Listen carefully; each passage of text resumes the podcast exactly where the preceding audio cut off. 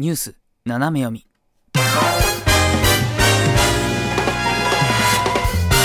サンラジ大輝です。ということで、えー今回はですね、ニュース斜め読みというね、えー回をやっていこうかと思います。昨今ね、いろんなニュースが飛び交っておりますが、えー、Yahoo ニュースですね、えーこれを最新のものを上からね、読ませていただき、まあ、ちょっとね、大気なりにね、読み込んでいくというね、そういう回でございます。作業なんかしながらでよろしいのでね、ぜひ聞いていっていただければと思います。それではね、えーまず一番上から行きましょうか。それでは、こちらですね。27日のニュースになりますかね。ウクライナ、ロシアと協議で合意、前提条件なしと。記事全体の話をしていきましょう。ゼレンスキー大統領はベラルーシ大統領との電話会談後、声明でウクライナの代表団はロシア代表団との協議をプリペチ川近くのベラルーシとの国境で前提条件なしに行うことで合意したと述べたと。うん。ロシアは当初、ベラルーシ領内での協議を提案。ロシア軍がベラルーシからウクライナに侵攻したということもあり、ゼレンスキー大統領は交渉を拒否。他の場所で協議することを提案ということですね。うん。まあ、ロシアから侵攻したんでね、協議をってね、言われてもね、ウクライナの方は、いや、何言ってんのってなるのかもしれないですね。うん。えーウクライナのクレバ外相外相は、えー協議が続いている間は戦争に関与しないとベラルーシから保証を得たと説明。ロシアが何を話すか聞いてみようというふうに語ったようです。ロシアは軍事作戦のえー交代を余儀なくされ、前提条件をつけてこなかったとも述べたと。うん。一方で、プーチン大統領が核戦力の部隊を高度の警戒状態に置いていたことに関しては、交渉に圧力かけようとしてるんじゃないかというふうに分析したと。うん、いうことらしいですが、うん、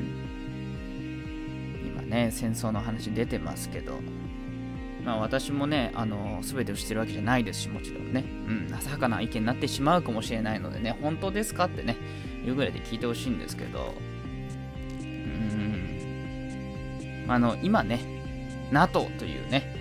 えーまあ国際グループというんですか、ここにウクライナが所属することを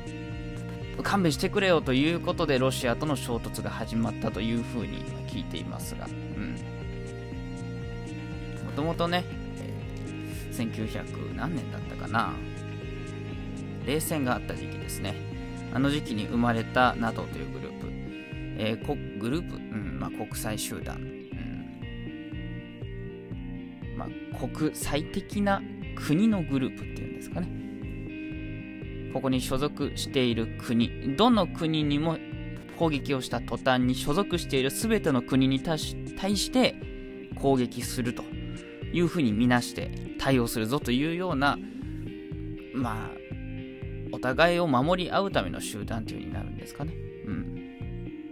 こちらにウクライナもじゃあ所属しようかなといったところでロシアがちょっと待てよっていう風になったというふうに私は認識しています。間違ってたらごめんなさい。じゃあなんでロシアがじゃあ拒否するかというふうのでいくと、うん、あの、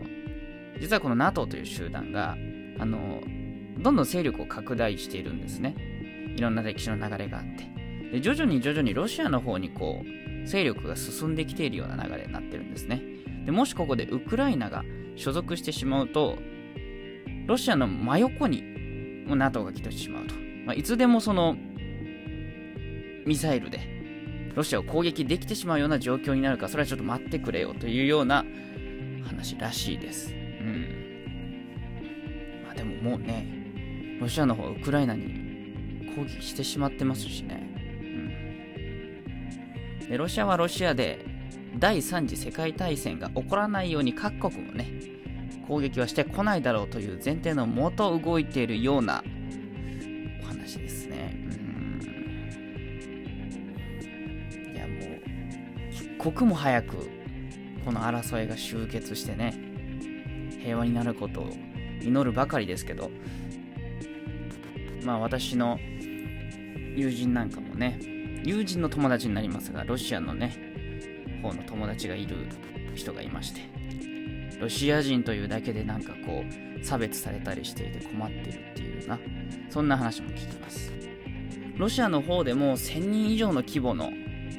あの反戦デモっていうのがね起きてるらしいので一括りにするのは違うんでしょうけど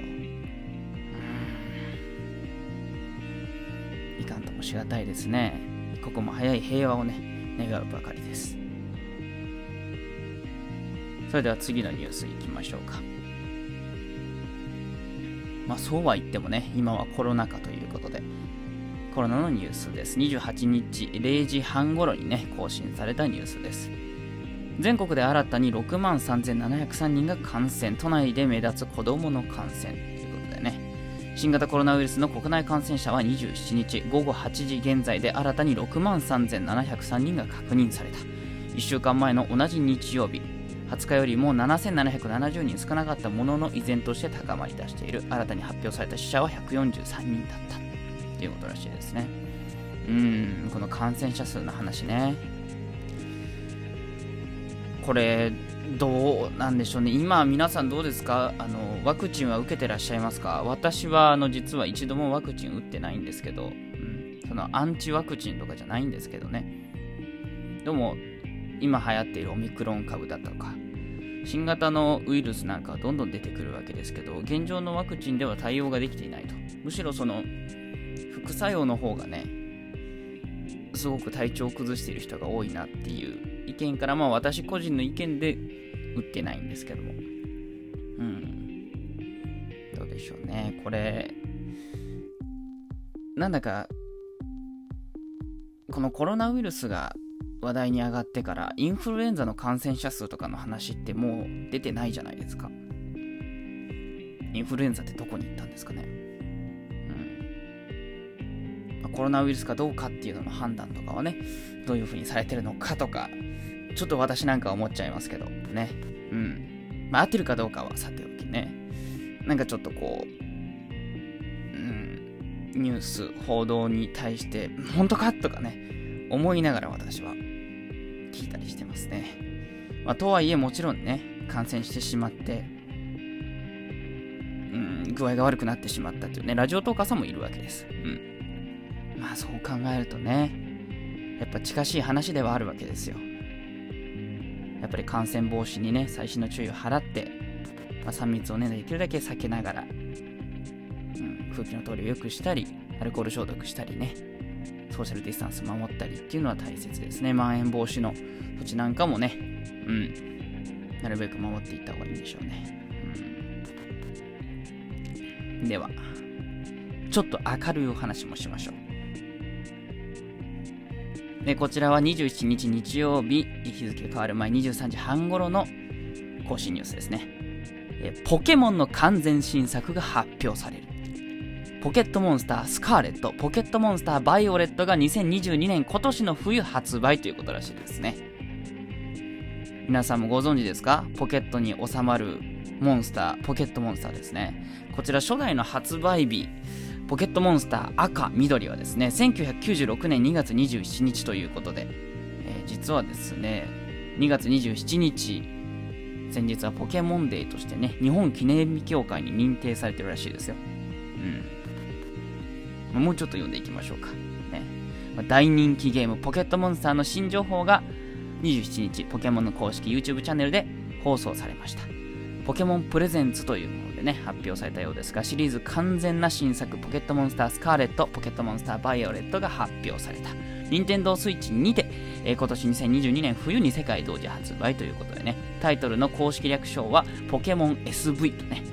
いうことらしいです。まあ、スカーレットの S、バイオレットの V ということでしょうね。うん。新たな御三家、一番初めに渡してもらえる3種類の、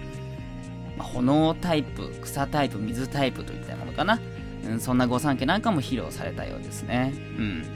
一番最初のプレイヤーのパートナーとなる新しいポケモンですね。一応もうね、情報が解禁されてるらしいですが、草猫ポケモンのニャオハ、炎ワニポケモンのホゲータ、コガモポケモンのクワッス。もう全然ピンとこないですね、私はね。さらにゲームフリーク開発のポケモンシリーズ完全新作として、出るよというね、えー、そういう大々的な発表がされたということらしいですね。シリーズ完全新作は実は2019年の、まあ、3年ぶり、ポケットモンスターソードシールド以来らしいですね。うん。オープンワールドらしいですよ。プレイヤーがいろんなところ歩き回れると。豊かに表現された新たな舞台の冒険で、まだ見るポケモンや人々との出会いを堪能できるということらしいですね。うん。なんかこう、こういうちょっと明るいニュースなんかを見ると、こうやってね、笑顔でこう楽しく、あのポケモン捕まえたとかね、え、このポケモンが欲しいな、ジムリーダーに勝てるかなとかね、モンスターボールガーとか、そういうことを言ってられる世界でありたいですね。うん。なんだかね、あの、それこそちょっと冒頭に話したウクライナ、ロシアのね、まあ、戦争というんですか、まあ、語弊があったら申し訳ないですが、この状況ですがね、日本も無視できることじゃないですからね。ウクライナは核を保有しないで、ね、そしたら守るよというような話で、核を放棄した途端にこれですからね。うん。日本もね、核を保有しないっていう風にね、言ってる国ですから。まあ今ね、ツイッターのトレンドとかにもなってますけども、無視できる話ではないと思います。少なくともね、ニュースにちょっとこう、目を向けたりしてね、関心を持つのも一ついいかなということで、まあ、浅はかにはなってしまうかもしれませんがね、え、ニュースをね、ちょっと斜め読みということでね、ちょっと読ませていただきながら、え、お話をさせていただきました。私個人としてはね、え、ハッカー集団のアノニマスというところがね、宣戦表明したのにね、ワクワクしております。なんとかね、平和に近づけばと思います。またこの話もできればと思いますので、よろしくお願いします。さあ、私、大輝お届けしている、えー、収録、タンラジでございますがね、え今後もね、こんな配信もしていこうと思います。提供希望券なんか送っていただけると、え提供として呼ばせていただきますので、それもまたよろしくお願いします。それではまた。